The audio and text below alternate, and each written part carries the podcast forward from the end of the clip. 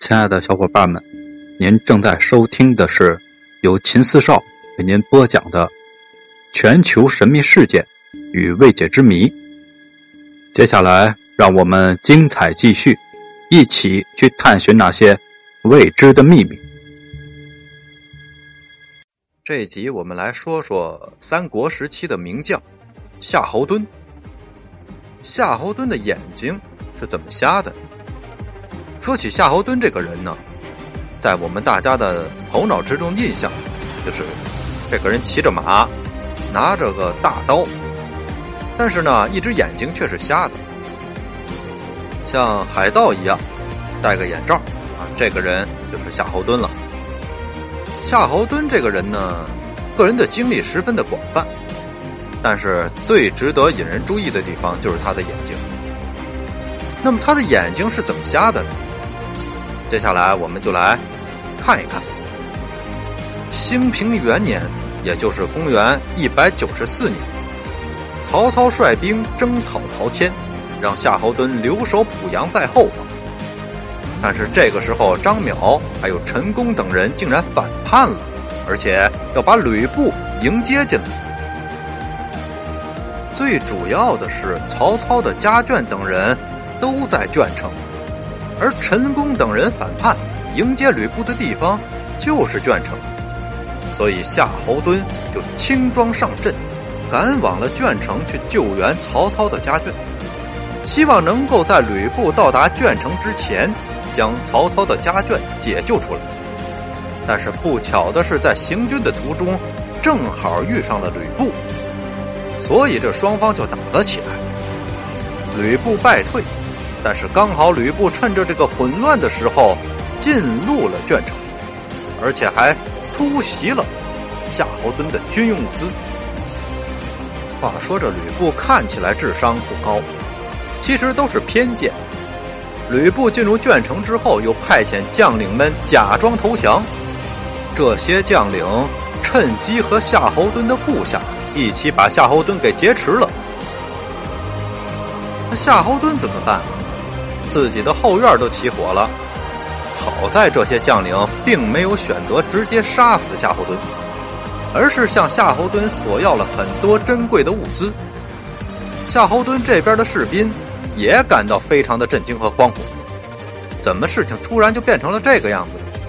一点办法都没有。夏侯惇的另一个部将韩浩，就指挥其他的军队驻扎在了夏侯惇的军营门外。让士兵们先不要轻举妄动。这个时候，各个兵营的士兵才慢慢的安定了下来，而且放出话去：根据当时的国法，将不会考虑人质的安全，要攻击劫持者的时候，这个说法就奏效了。劫持夏侯惇的人竟然害怕，所以放弃了劫持人质这件事情，选择了投降。曹操在听说了这件事之后，也颁布了相关的法令，之后再没有发生劫持人质的事件。之后，夏侯惇就和荀彧、还有程昱等人，为了力保三城，在反攻吕布的时候，不小心被刘师射伤左目，败北而归。之后，夏侯惇就被人称为“盲眼夏侯”了。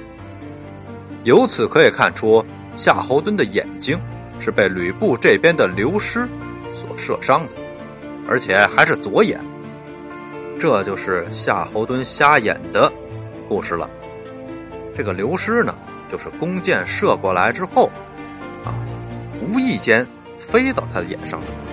但是这也只是一个说法，具体呢，当时还听说，这个眼睛被射了之后啊，夏侯惇把这个箭直接从他的左眼上拔了下来。把他的眼珠子直接吞了进去，在《三国演义》中是这样的。好了，小伙伴们，讲到这儿，这个节目就结束了。嗯，我最近新开了一个专辑，叫做《从秦朝到清末的故事》，是一部长篇的野史传记小说，非常不错。如果您对历史感兴趣，可以订阅啊我的这个专辑，可以去听一听。嗯，这部专辑里面主要讲的就是秦朝的一直到清末啊这个时间段的帝王将相还有后妃的一些秘闻秘事。我在录的时候呢，也是很用心的去做的这张专辑。希望小伙伴们都给我评论，给我打分，谢谢大家。您刚才听到的是由秦四少为您播讲的全球神秘事件未解之谜。如果喜欢，请您点击关注、订阅一下。另外，别忘了打赏一下。下集更精彩。